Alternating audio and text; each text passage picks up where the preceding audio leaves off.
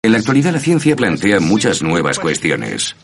Hoy nos preguntamos, ¿podemos llegar a Marte? Nos encantaría pasear por el planeta rojo, pero ¿podemos llegar allí vivos?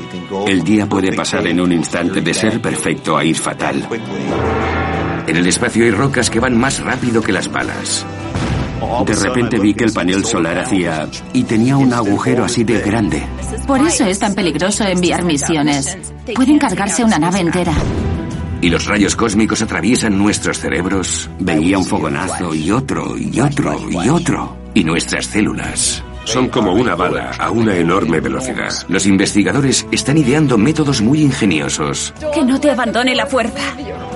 Para mantener a salvo a los astronautas. ¿Pero funcionarán? Y si los astronautas llegan a Marte, ¿qué ropa llevarán? Los seres humanos no pueden sobrevivir sin un traje presurizado. Por así decirlo, te herviría el aire en los pulmones. Morirías enseguida. El astronauta de la NASA, Mike Massimino, Me siento como una salchicha italiana. está probando un invento revolucionario para mantener vivitos y coleando a los exploradores de Marte. ¿Vosotros os comeríais un trozo de carne que lleva almacenado ocho años? Yo lo he hecho. Este laboratorio de la NASA está preparando comida para el largo viaje a Marte. Comer en el espacio no es como irse de picnic, pero con gravedad o sin ella, algunas de estas recetas espaciales son deliciosas. Me gusta. ¿Cómo podrán mantenerlas apetecibles durante todo el trayecto a Marte? Esto parece rico. Lo es. Todo eso y más es lo que veremos en este programa.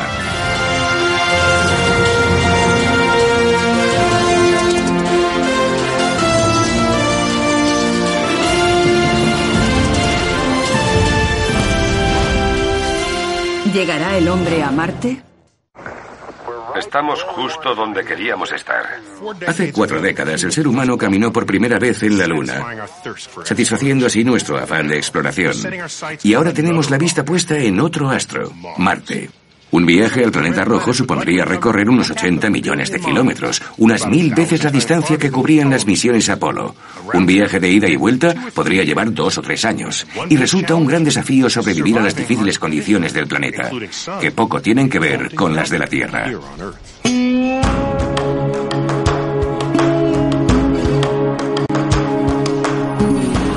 En el desierto de Nuevo México se desarrollan todo tipo de proyectos gubernamentales de alto secreto, y la NASA ha construido aquí una de las armas más potentes del mundo.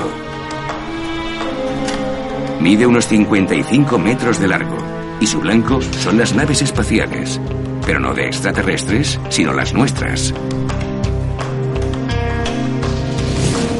El cañón reproduce las colisiones cósmicas que amenazarían a los astronautas en su viaje a Marte. ¿Llamáis a esto un arma? Pues no se parece en nada a un arma. Cuando pienso en un arma, pienso en pistolas o rifles. ¿A qué velocidad se mueve un proyectil de rifle? A unos 3.200. ¿Y a qué velocidad los dispara esto? A 32.000 kilómetros por hora. ¿32.000 kilómetros por hora? ¡Qué rápido! Lo más sorprendente de esta arma no es su tamaño ni su potencia, sino sus proyectiles. ¿Estas minucias? ¿A 32.000 kilómetros por hora? Representan un peligro que podría poner fin a una misión a Marte.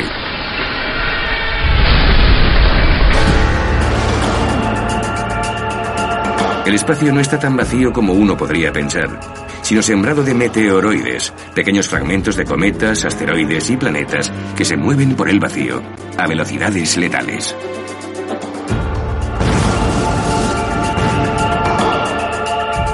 Y la enorme arma de la NASA demuestra lo peligrosos que pueden resultar. Estas placas de metal representan las paredes de una nave espacial sin blindaje. Esto es un proyectil de media pulgada, como el que se ha disparado a unos 26.000 kilómetros por hora. Ha hecho un agujero en la placa delantera y luego otro bastante mayor. ¿Y siguió avanzando? Sí, y podría haber habido un astronauta justo detrás de esta pared. Y esto es como ha quedado. Vaya. Es como un disparo de escopeta. La velocidad del impacto fragmentó el proyectil y la metralla causó agujeros aún mayores en las paredes interiores. Para la NASA esto resulta muy aleccionador. Los meteoroides ya han derribado o dañado muchos artefactos espaciales, incluyendo a la sonda Mariner 4, que obtuvo las primeras fotos de la superficie de Marte en 1965. Tras su acercamiento al planeta, Atravesó una nube de meteoroides no mayores que un grano de arena. Y durante unos 45 minutos se percibieron miles de impactos sobre la nave. el astronauta Jerry Linenger fue testigo de otro impacto de meteoroide. Estando en la estación espacial rusa, de repente vi por el rabillo del ojo que el panel solar hacía... y tenía un agujero así de grande. Para que los astronautas sobrevivan en una misión a Marte, tenemos que encontrar un modo de protegerlos de los meteoroides. Y por eso hoy el arma de la NASA va a poner a prueba un nuevo blindaje ultraligero para las paredes de una posible nave futura con destino a Marte. No parece que pueda proteger mucho. Esto es goma espuma. Puedo hundir el dedo. Pero es un escudo con un diseño muy ingenioso, porque lo que ocurre es que esos proyectiles van tan rápido que cuando impacten rompen esto y el resto absorbe el impacto. ¿Detendrá este escudo un proyectil lanzado a más de 26.000 kilómetros por hora? Para descubrirlo, se introduce el escudo en la cámara de impacto. Y luego se extrae el aire para reproducir el vacío espacial. Nos refugiamos en el búnker que hay debajo para estar a salvo durante el disparo del arma. 3, 2, 1.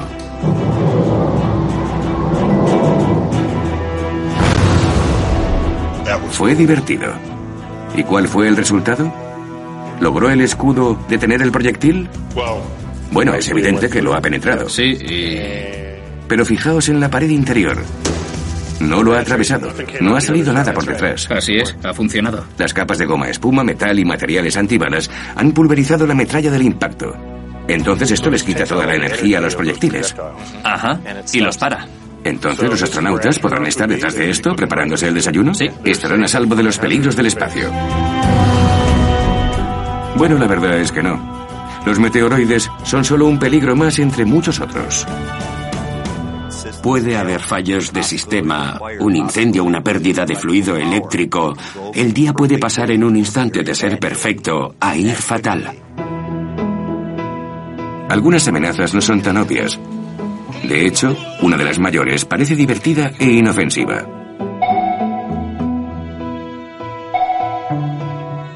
Muchos astronautas dicen que la ingravidez es lo que más les gusta del espacio.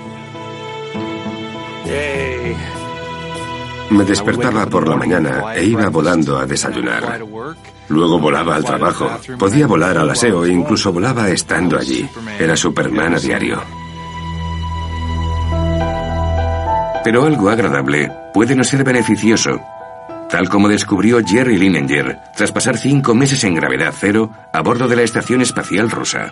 Cuando regresé a Tierra tenía como un 14% de pérdida de masa ósea, localizada en las caderas y la base de la columna, y tenía como un 65% de la fuerza que tenía cuando subí. Al no tener que oponerse a la fuerza de gravedad, el cuerpo no solo no necesita la misma cantidad de músculo y hueso, sino que empieza a deshacerse de ellos. En el espacio pasa como en la Tierra. Si no lo usas, lo pierdes. Y el ejercicio puede no bastar para solucionar el problema. Hacía ejercicio durante una hora dos veces al día, religiosamente, y en mi experiencia, eso no evita la pérdida de hueso. Pero existe una solución. Sustituir la fuerza de gravedad por la centrífuga.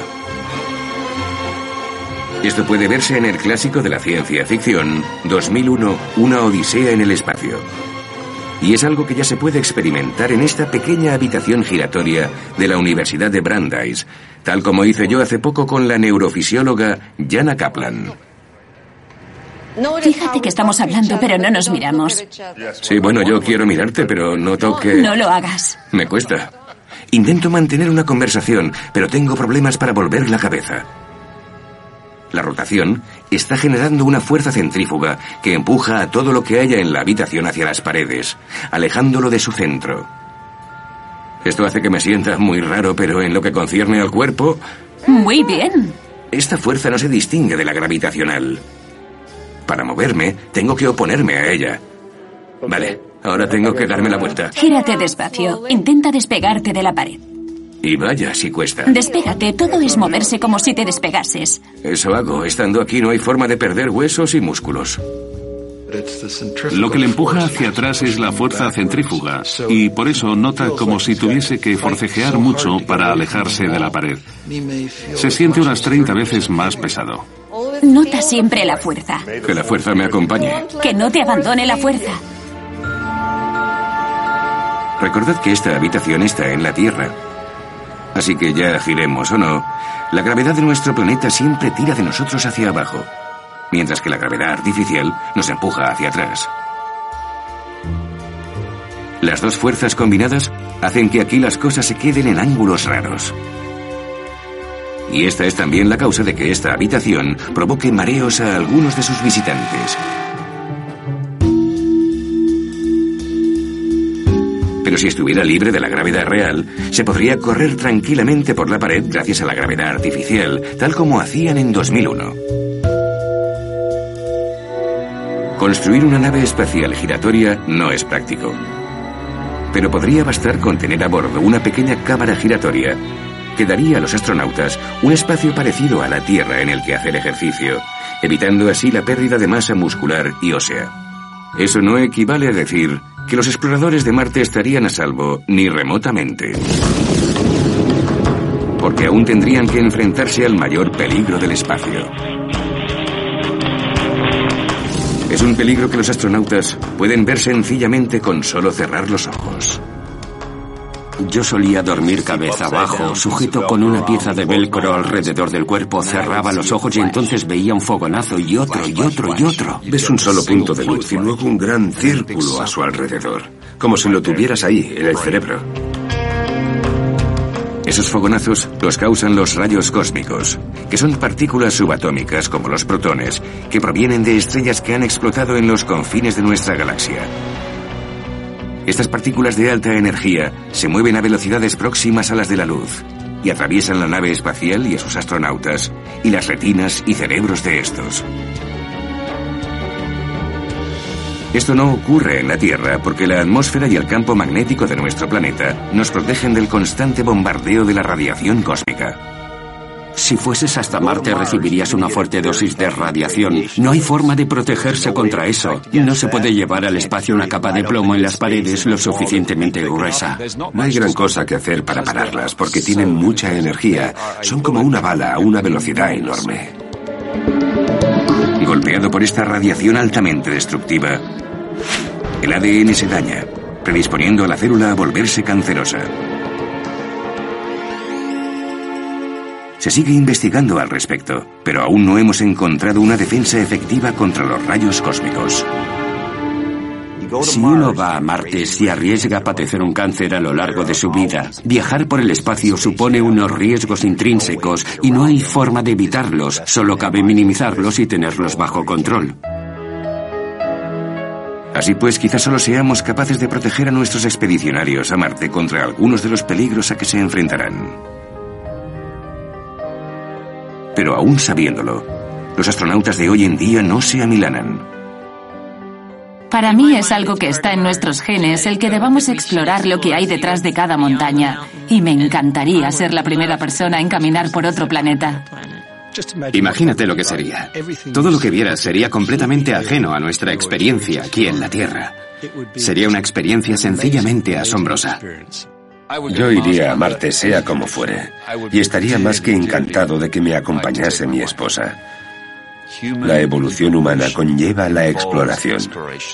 No me importan los riesgos. Sería algo con lo que estaría haciendo avanzar a la humanidad. Merece la pena dejarse la vida en eso. Me apuntaría a esa misión sin pensarlo.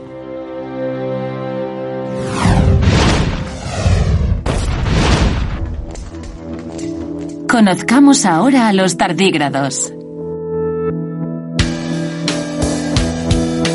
Se trata de unos seres diminutos.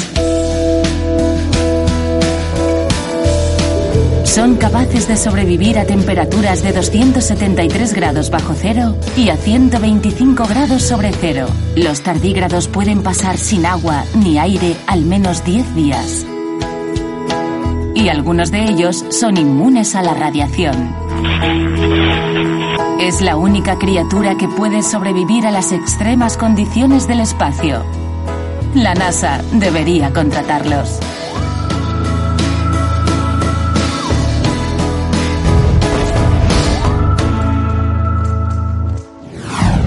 Algo que evidentemente falta en el espacio es el aire. Por descontado, el aire nos es imprescindible para mantenernos vivos. Nuestros cuerpos requieren un constante suministro de oxígeno. Aquí en la Tierra el aire nos proporciona algo igual de importante, pero mucho menos obvio, la presión atmosférica. Tened presente que una columna de aire de un centímetro cuadrado de base, y tan alta como la atmósfera, pesa aproximadamente un kilogramo. Eso equivale a un perrito o a una sandía sobre la palma de una mano. No lo notamos, pero ese peso ejerce una presión constante sobre nuestros cuerpos y sobre nuestros pulmones. Sin ella, moriríamos. El astronauta de la NASA, Mike Massimino, ha sobrevivido al vacío letal del espacio. Contamos con él para que nos diga lo que tenemos que hacer los seres humanos antes de poder caminar a salvo sobre Marte.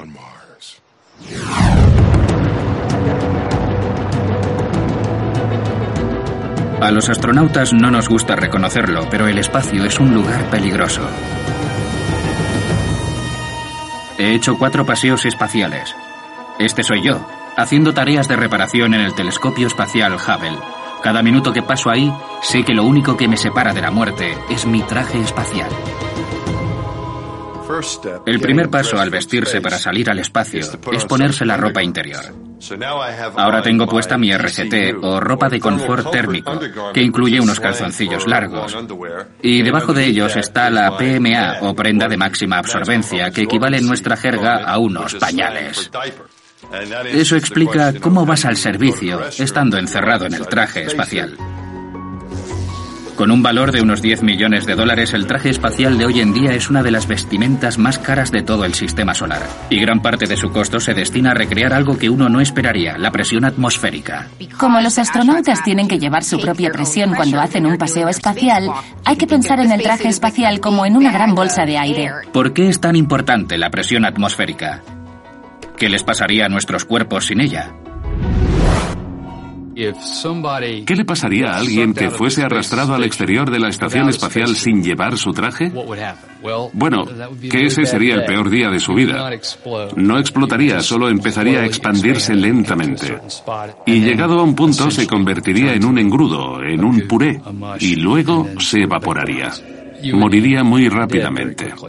En resumen, el gas contenido en los pulmones y disuelto en la sangre herviría. Las células de nuestros cuerpos están llenas de gases en disolución, como el oxígeno y el nitrógeno. Sin la presión atmosférica ejerciendo su fuerza sobre esas células, todo el gas forma burbujas que escapan del líquido, igual que pasa cuando se abre una botella de refresco con gas. El cuerpo humano no puede sobrevivir en el vacío espacial. Tenemos que contar con la protección del traje espacial. Pero ¿cuánta presión debe tener el aire en el traje espacial para mantenernos con vida? En la Tierra la presión de una atmósfera al nivel del mar resulta muy confortable. A medida que aumentamos la altitud, hay menos moléculas de aire rodeándonos, lo que equivale a una menor presión.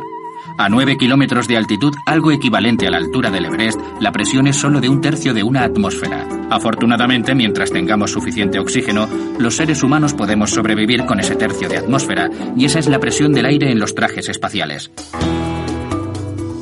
Todo el traje se infla con aire, como un globo.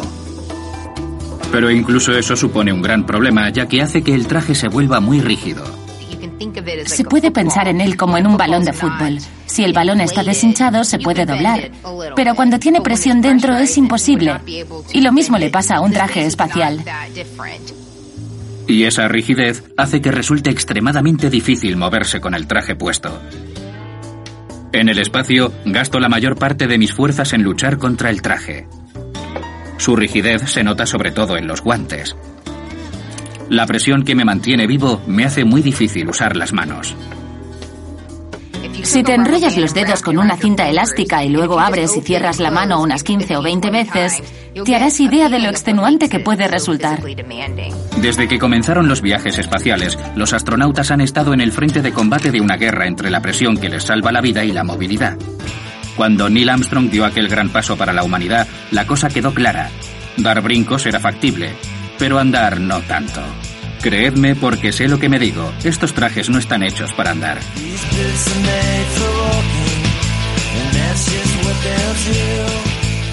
Si queremos mandar exploradores humanos a Marte, vamos a necesitar otro tipo de traje. Necesitamos unos trajes mucho más robustos y versátiles antes de pensar siquiera en ir a Marte. Yo fui alumno del Instituto Tecnológico de Massachusetts y Dave Newman, que estudió conmigo allí, ha organizado un departamento para la creación de prendas vanguardistas, especialmente diseñadas para Marte. Su mayor reto es perfeccionar un método revolucionario de producir esa presión imprescindible. Mi interés es el rendimiento del astronauta y quiero ver si hay otra forma, quizá mejor, de proporcionarle presión. ¿Y cuál podría ser la respuesta? Deiva quiere envolver a los astronautas con algo que proporcione esa presión directamente sobre su piel. Hollywood lleva años vistiendo a las astronautas con ropa ajustada, pero solo por motivos estéticos. Nadie sabía si se podía producir con un traje apretado la suficiente presión como para mantener vivo a un astronauta. Y por eso Deiva hace infinidad de experimentos. Remángate la pernera. Vale. Te vamos a enseñar un prototipo de contrapresión mecánica que ejerce la presión directamente sobre la piel. Queremos que tengas la mayor movilidad posible, como si llevases ropa de calle. Sí. Te pondré el traje directamente encima, como a un astronauta con traje ajustado. Vale. Debemos proporcionar un tercio de una atmósfera y llevamos trabajando en ello unos 10 años. ¿Lograremos proporcionar la suficiente presión para mantener a alguien vivo? Una forma de averiguarlo es envolviendo partes del cuerpo en este material superajustado y ver si se logra aplicar la presión uniformemente, porque de lo contrario podría ser doloroso. Me siento como una salchicha italiana. Así me siento. Envolver a la gente como a una salchicha es solo el comienzo. Deiva estudia el movimiento humano intentando conservar la movilidad a la vez que se mantiene la presión. Incluso ha puesto a prueba sobre un robot sus ideas para un traje espacial. Con el robot estoy recopilando un montón de datos que nos guían en el diseño de nuestro traje espacial. Pero ni siquiera el traje más enfajado proporciona la presión necesaria para mantener viva a una persona en el vacío espacial. No queda suficientemente ajustado. Si metemos a los astronautas en una media de compresión, es estupendo, pero aún así solo consigo dos tercios de lo necesario. ¿Cómo consigo el resto de presión? Buscando inspiración para resolver el problema, Deiva ha fijado su atención en el reino animal. Las posibilidades son infinitas. El murciélago bailarín, la resbaladiza serpiente o una criatura que mira por encima del hombro al resto de animales. ¿La jirafa? Siempre me he preguntado por qué no se desmayan las jirafas. Son muy altas, pueden bajar la cabeza para comer la hierba y subirla para alcanzar los árboles a 5 metros. ¿Por qué no se desmayan? ¿Qué tiene la fisiología de la jirafa que evita que se quede sin sangre en la cabeza? Creo que las jirafas tienen como un traje a presión interno, una presurización instantánea. Unos músculos especiales constriñen los vasos sanguíneos de la jirafa para crear presión, impidiendo que la sangre escape de su cabeza. Quizá podamos imitar a la naturaleza y como ingenieros dotar con eso a algunos de nuestros diseños. Los vasos sanguíneos constrictores de la parte superior del cuello de la jirafa han servido de inspiración para la idea de conseguir una presión adicional en un traje mediante una ajustada red de fibras rojas superfuertes. Lo que estoy haciendo ahora es añadirte una estructura mediante la cual puedo aportar aún más presión. Con el traje completo sin las líneas, uno podría moverse perfectamente, pero no tendría la presión necesaria para trabajar en el vacío espacial. Justo. Las líneas rojas deben ir en los lugares adecuados para no restar movilidad. Aunque aún no tenemos un traje con toda la presión, estamos cerca. Y Deiva ha fabricado un prototipo algo menos ajustado que podría parecerse al traje espacial del futuro. Estoy deseando ver cómo le queda. Ella lo llama el biotraje. Pareces una superheroína. Quiero ser la chica elástica, era de mis favoritas. Lo pareces. Es muy futurista. Sorprendentemente parece que una combinación de tejido elástico compresor y una red rígida de fibras podría ejercer la presión necesaria directamente sobre la piel. Pero no es tarea fácil. ¿Cuál es la parte del cuerpo más difícil de presurizar con este traje? Sin duda los codos, las articulaciones y las zonas cóncavas. La parte posterior de las rodillas, las axilas, esas zonas son muy complicadas. Yo me presenté voluntario para probar el traje, pero por desgracia el prototipo aún no está listo para una misión. Y solo existen modelos para señora. ¿Cuándo estará listo para estrenarlo? Necesitaremos unos cuantos años más de investigación. Ese es el punto en el que estamos en cuanto al desarrollo del traje. Un biotraje totalmente funcional contendrá pequeños cables para que los científicos puedan monitorizar los signos vitales. Una placa rígida en la espalda dará soporte a las bombonas de oxígeno necesarias para respirar. Y hablando de respirar, esa parte del traje se parecerá mucho a las de hoy en día, con un casco con aire a presión pero costará menos respirar. Deiva ha comprobado que se podría correr con un biotraje y consumir como un 50% menos de oxígeno que el que se necesita con los voluminosos trajes actuales. Hemos demostrado que es técnicamente factible. Puede que hayamos dado con una forma increíblemente distinta de diseñar los trajes espaciales del futuro. Quizá yo ya sea demasiado viejo para ir al planeta rojo, pero es casi seguro que los astronautas del mañana tendrán un vestuario muy distinto al que yo he usado. Tendrán trajes que sí estarán hechos para andar.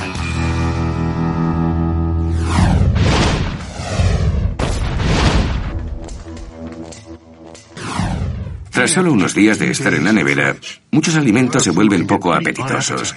Fundamentalmente debido a que el moho y las bacterias empiezan a comerse tu comida.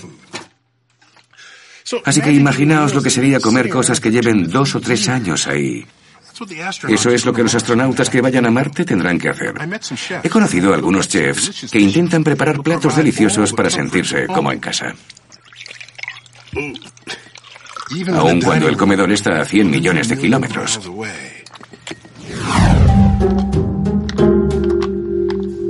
En un laboratorio alimentario del Centro Espacial Johnson, Michelle Perkonek está calentando unas costillas de cerdo para hacer una prueba de sabor.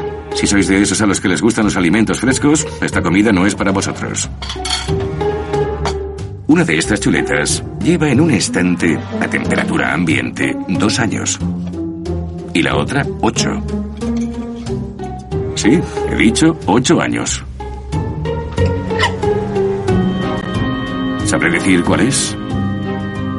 ¿Y me revolverá el estómago esta experiencia tanto como la gravedad artificial? Pronto lo veremos.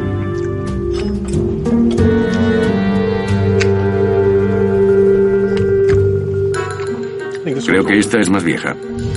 En otras palabras, no me ha resultado evidente cuál de ellas tiene ocho años y cuál dos. Pero si tengo que adivinarlo, Diría que esta es la de 8 porque la carne era un poco más blanda y creo que quizás se haya deshecho con el tiempo. En realidad ese es el producto que tiene dos años y este es el de 8 años. ¿He fallado? Has fallado.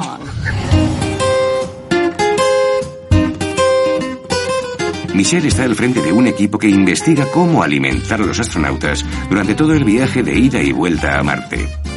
La comida tendrá que ser nutritiva, conservarse durante años, saber bien y, por supuesto, comportarse bien a gravedad cero. Y es que la comida ingrávida tiende a hacer las mayores diabluras, y eso limita las posibilidades del menú. Cualquier cosa que pueda flotar fácilmente por el aire es problemática, porque se meterá en los sacos de dormir, en los experimentos científicos, en los ojos de la gente. Yo llevaba el pelo más corto cuando estuve ahí arriba, porque me preocupaba que la gente estuviera sentada en la mesa comiendo y parte de mi pelo se metiera volando en sus bocas. Los astronautas cocinan añadiendo agua fría o caliente a alimentos liofilizados, o calentando bolsas con comida en un calentador eléctrico. Unas tijeras, que en el espacio son más útiles que un tenedor o una cuchara, sirven para abrir la comida, la cual puede ser bastante buena, tal como descubrí por cortesía de Vicky Cledis, una colega de Michelle. ¿Qué viene ahora? Bueno, tenemos uno de nuestros platos termoestabilizados, pollo fiesta. ¿Termoestabilizado? ¿Es una conserva? Una conserva. Vale. Sin frío. Conserva suena algo más apetecible que termoestabilizado. Dicho más simplemente, termoestabilizar es matar los gérmenes con calor. Veo que lleva algo en caracteres cirílicos. ¿Es ruso? Bueno, así se escribe pollo fiesta en ruso. Pollo fiesta. A nuestros colegas rusos les resulta un poco difícil entenderlo. Voy a probarlo. Me gusta. Es un producto muy bueno. Es bueno en la órbita terrestre, pero ¿y en Marte? Cuando hay que alimentar a una expedición de ese modo, los problemas se multiplican. Michelle y Vicky deben planear 7.000 comidas y aperitivos para alimentar a seis personas durante un periodo de hasta tres años. Y si la comida se envía antes que los astronautas, deberá conservarse durante cinco años. Pero solo 7 de los 75 alimentos termoestabilizados de la NASA tienen tanta duración. El resto acaban así. Esto parece asqueroso. Muy asqueroso. Lo que ves aquí es nuestra ensalada de cítricos a los 5 años y a los 2 años. ¿Y qué ha pasado entre los 2 años y los 5? Muchos cambios químicos. Aunque uno mate todos los microbios que contenga un alimento sellado, seguirá conteniendo azúcares y proteínas que reaccionan entre ellos todo el tiempo. El resultado es obvio cuando se compara esta juvenil ensalada de pollo con esta tan geriátrica. O sea que el pollo se oscurece y los vegetales palidecen. Sí. Y no es solo un asunto de apariencia. ¿No? ¿Se pierden nutrientes? Exacto. ¿Y se pierden? Se pierde el sabor, se pierden los nutrientes, probablemente la textura. Se va perdiendo todo. Una solución podría ser un nuevo envase que no contenga nada de agua ni aire, y no como los envases plásticos actuales. Con ese envase obtenemos de 9 a 12 meses más de duración, así que no hay forma de que vayamos a Marte con este tipo de envase. Tampoco podemos usar papel de aluminio, que resulta ligero en la Tierra, pero pesa demasiado para ir a Marte, ya que tendremos que enviar 10.000 kilos de alimentos, y el coste de enviar cada kilo equivale a más de medio millón de euros. Además, hay otra cosa a tener en cuenta. Cuando estás en el espacio encerrado en esa lata de sardinas, el momento de comer se convierte en uno de los más esperados del día. Hay que comer para sobrevivir, pero creo que la gente no entiende el factor psicológico que tiene la comida. Es uno de los pocos placeres sobre los cuales tienes control. Y creo que la gente que presta servicio en los submarinos hace mucho que entendió la importancia de la comida en el bienestar de la tripulación. Dado que la buena comida hace felices a los astronautas, les pregunté a Michelle y a Vicky si les gustaría poder enviar a Marte algún plato en concreto. Bueno, creo que nuestro cóctel de gambas. Eso suena bien. Nuestro cóctel de gambas es un producto liofilizado, así que hay que rehidratarlo. No solo son gambas, también lleva salsa de cóctel. Es su salsa.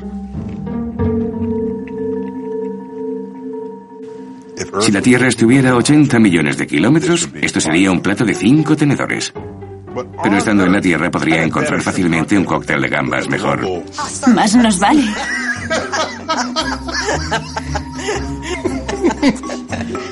Con lo que suele costar, más valdría que no fuese liofilizado.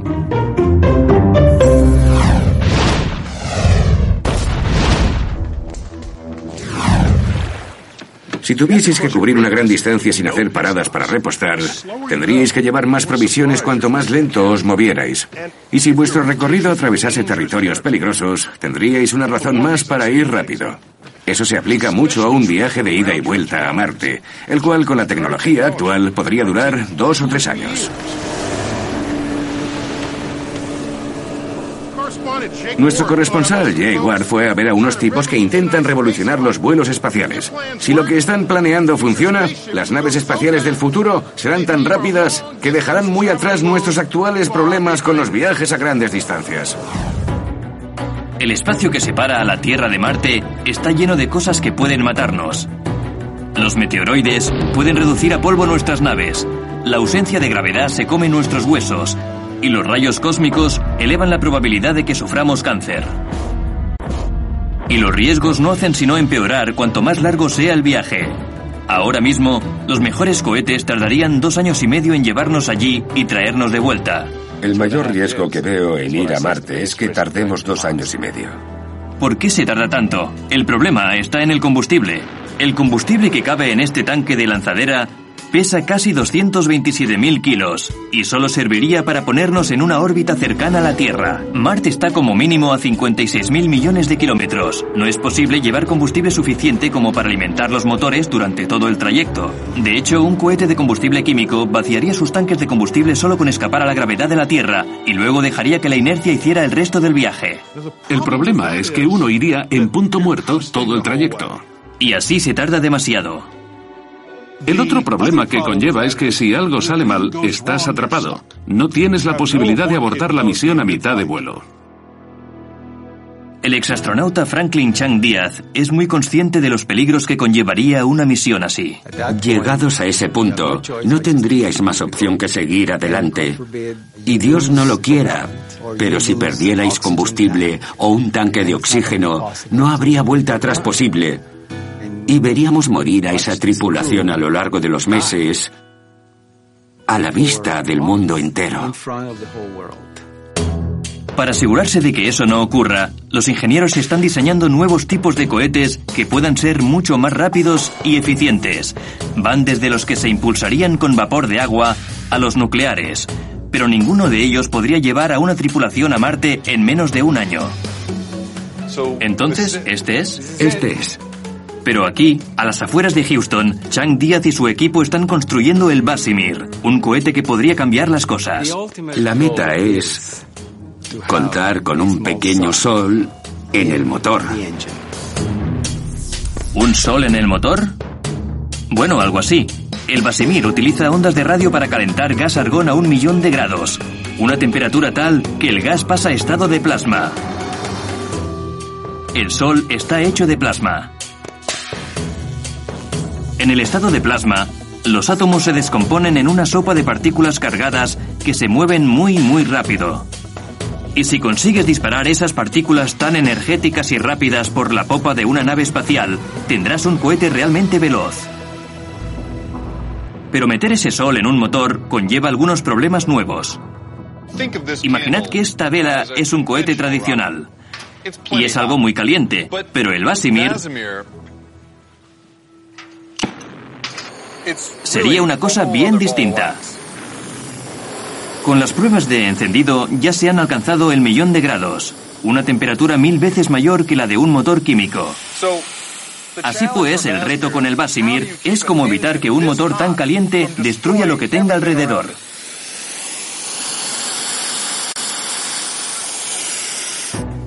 Esto es acero inoxidable del mejor y estaba delante de la tobera de escape.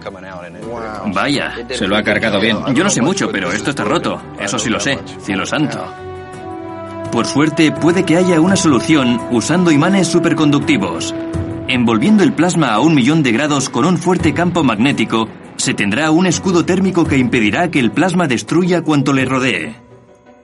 Con ese escudo, Franklin cree que el Basimir podrá atravesar el espacio a 56.000 kilómetros por segundo.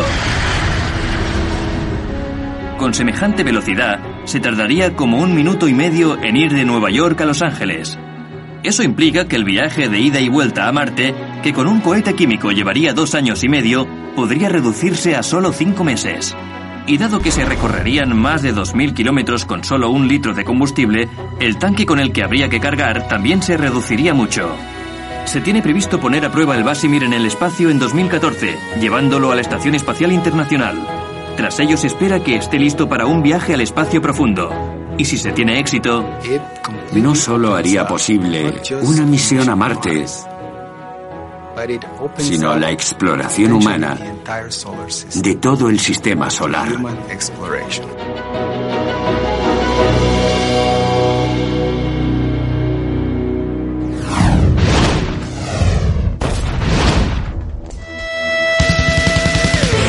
¿Os molesta lo caro que es el combustible para cohetes? ¿Estáis hartos de correr por el espacio? ¿No sería genial ir más despacio y disfrutar del paseo?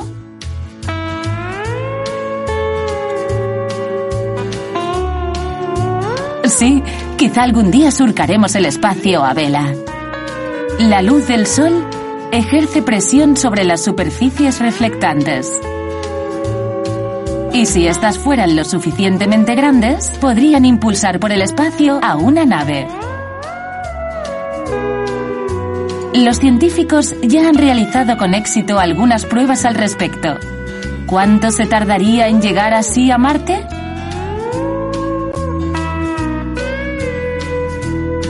Poco más de dos años. Tardaremos aún un tiempo en contar con la tecnología necesaria para llevar a un ser humano a Marte de forma segura, pero mientras tanto ya estamos explorando el planeta rojo. ¿Cómo está la cosa por Marte? ¿Qué cómo está la cosa? Pues heladora.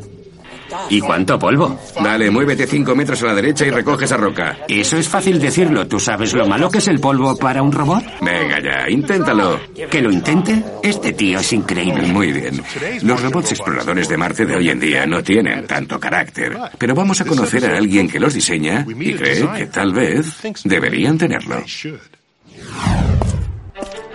Bandy Verma es una revolucionaria nata. La aventura y la exploración me encantan.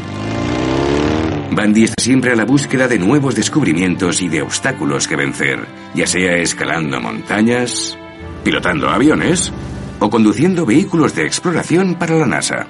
Siempre me ha gustado explorar mi entorno y los robots me permiten explorar otro planeta. Puede que el ser humano tarde décadas en visitar Marte, pero en su trabajo, Bandy puede echar un vistazo al planeta rojo cada día.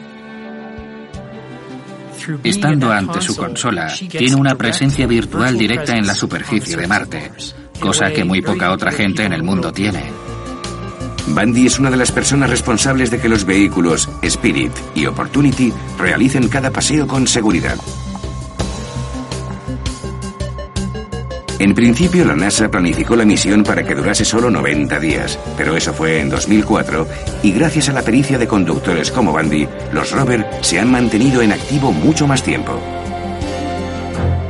Bandy comenzó a soñar con esta aventura interplanetaria en 1997, cuando la NASA envió a Marte otro rover, el Sojourner. Cuando el primer rover a Marte aterrizó, leí sobre ello y me quedé maravillada. Era un logro fantástico poner un vehículo explorador en la superficie de otro planeta y me dije, quiero trabajar en eso algún día. Su pasión por la exploración más allá de los confines de este mundo se remonta a su infancia en la India. Esto me interesó por primera vez cuando alguien me dio un librito sobre el espacio. Entonces me di cuenta de lo inmenso que era el universo y de lo diferentes que eran los planetas, incluso dentro de nuestro sistema solar. Y quise verlos. Parecía una posibilidad muy remota, pero nunca perdí la esperanza. Tenía pocas probabilidades de lograrlo.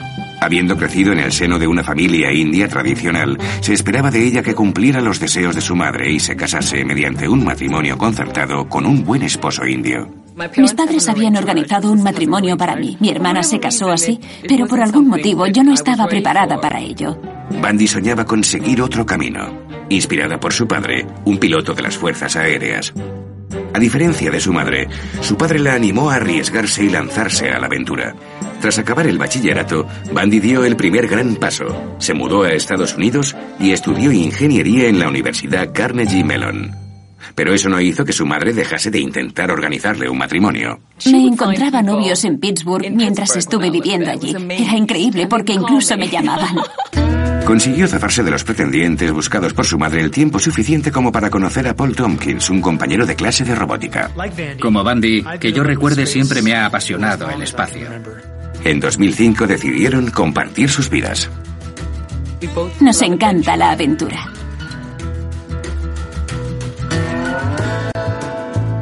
A ambos les gusta el riesgo, pero no el azar. Me resulta muy natural arriesgarme, pero corriendo un riesgo calculado. Ella tiene una faceta aventurera, pero de un modo inteligente, porque no se arriesga a lo loco. Ese gusto por los riesgos calculados le ayudaría a avanzar en un nuevo campo profesional. Descubrí la robótica cuando estaba en la universidad e inmediatamente supe que eso era a lo que quería dedicarme. Los robots son increíbles para explorar el espacio o cualquier entorno al que sea difícil enviar personas, ya que no hay que preocuparse porque tengan comida o agua para sobrevivir. Mientras hacía el doctorado, Bandy fue al desierto de Atacama, en Chile, para mejorar su destreza como conductora en un terreno similar al de Marte.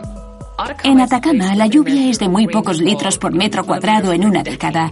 Y era un lugar perfecto al que llevar nuestro robot y realizar un experimento de astrobiología buscando vida.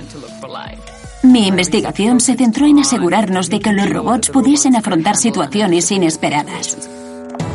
Su trabajo atrajo la atención del Laboratorio de Propulsión de la NASA, que le ofreció la posibilidad de explorar a distancia la superficie de otro planeta. Cuando se trata de robótica, la capital del mundo es el Laboratorio de Propulsión. Así pues, Bandy puso rumbo a Pasadena, en California, para unirse al equipo del proyecto Mars Rover. Y se llevó su moto. La uso como medio de transporte para ir del trabajo a casa, pero siempre tomo el camino más largo y accidentado posible. Eligió ese medio de transporte como una forma más de darle algo de aventura a la vida. Como conductora de los rover Spirit y Opportunity, Bandy hace que obtengan cuanta información sea posible sin que se averíen. La seguridad es nuestra mayor preocupación. No hay que tener tanto miedo al riesgo como para no ir a ninguna parte. No usamos un control remoto para conducirlos, no los conducimos a tiempo real. Vemos en qué situación se encuentra el robot cada día, planificamos el recorrido y se lo enviamos. Y el rover lo ejecuta por su cuenta. Una vez lo ha completado, nos devuelve los datos recogidos. Para nosotros, estos dos vehículos son como personas, son nuestros niños. Tienen características humanas, son intrépidos, hábiles, obedientes y además son una monada. En Marte no hay GPS. No puedes decirles toma esta localización, ve hasta ella. Así que al mover los robots hay que asumir un cierto riesgo. Y cuando se conduce por otro planeta hay poco margen para el error. Marte es un lugar muy peligroso. Tiene muy poca atmósfera. Las temperaturas son increíblemente frías y hay enormes cambios de temperatura a diario. Así que estos robots han de soportar ese entorno. Se alimentan por energía solar. Así que si se enfrían demasiado o se quedan sin energía, les pasa lo mismo que a un ser humano, que podrían morirse. Como los sitios más interesantes son los de más difícil acceso, los robots se enfrentan constantemente al peligro de quedarse atascados. Y sus conductores se reúnen para discutir diferentes formas de liberarlos y ponen en práctica uno de esos métodos en una réplica de la superficie marciana llamada la caja de arena.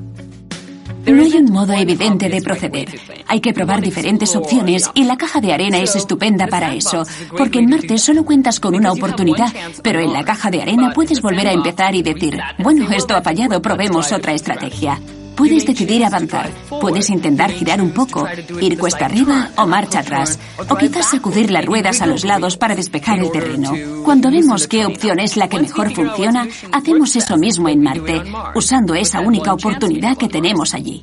El equipo del laboratorio de propulsión ha logrado posponer el final de la misión desde 2004. Eso supone que ya ha durado 25 veces más de lo previsto, lo cual ha resultado de importancia clave para que el programa de los rover haya revolucionado nuestro conocimiento de Marte. Los rover han detectado indicios de existencia de agua en el pasado. Hemos encontrado minerales que muestran que hubo agua. Y como el agua es el elixir de la vida tal como la conocemos, este hallazgo sugiere fantásticas posibilidades. Los rover han descubierto que en otro tiempo Marte se parecía mucho más a la Tierra que ahora. Y eso es muy emocionante y muy intrigante, porque si era como la Tierra cuando aquí surgió la vida, ¿lo hizo también en Marte? ¿O puede que aún la hay allí? Siempre que ves que los rover hacen un descubrimiento de algún tipo, sientes que les has ayudado a hacerlo. Es como un sentimiento maternal. Te dices, oye, estoy orgullosa de ese robot. Y al igual que los robots que conduce, Bandy continúa siguiendo su propio camino y haciendo descubrimientos. De pequeña siempre me pareció que estaría muy bien trabajar en el espacio. Parecía imposible, porque todo lo referente a ello que ocurría entonces tenía lugar al otro lado del mundo. Y ahora, cuando echo la vista atrás, es maravilloso pensar la enorme suerte que he tenido de poder vivir aquello que soñé.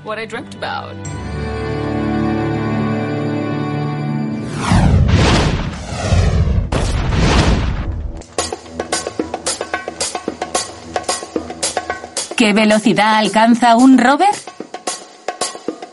Enfrentémoslo a un caracol y a una tortuga. Veamos cuánto tardan en recorrer 100 metros.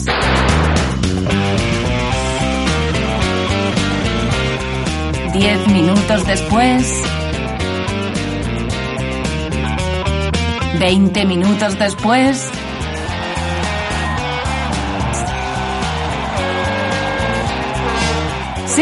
La tortuga ha ganado en los 100 metros. ¿Qué tiempo ha hecho cada uno?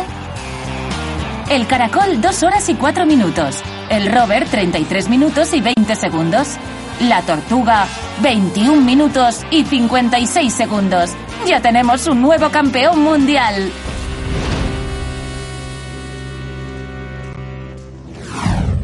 Y ahora una reflexión final sobre los viajes espaciales. En los albores de las grandes aventuras oceánicas, los exploradores y sus tripulaciones eran gente valiente o loca. Durante sus viajes, que duraban años, corrían riesgos y a menudo sucumbían debido al escorbuto, la deshidratación, el hambre, las enfermedades y pestes, los indígenas hostiles y, por supuesto, los naufragios.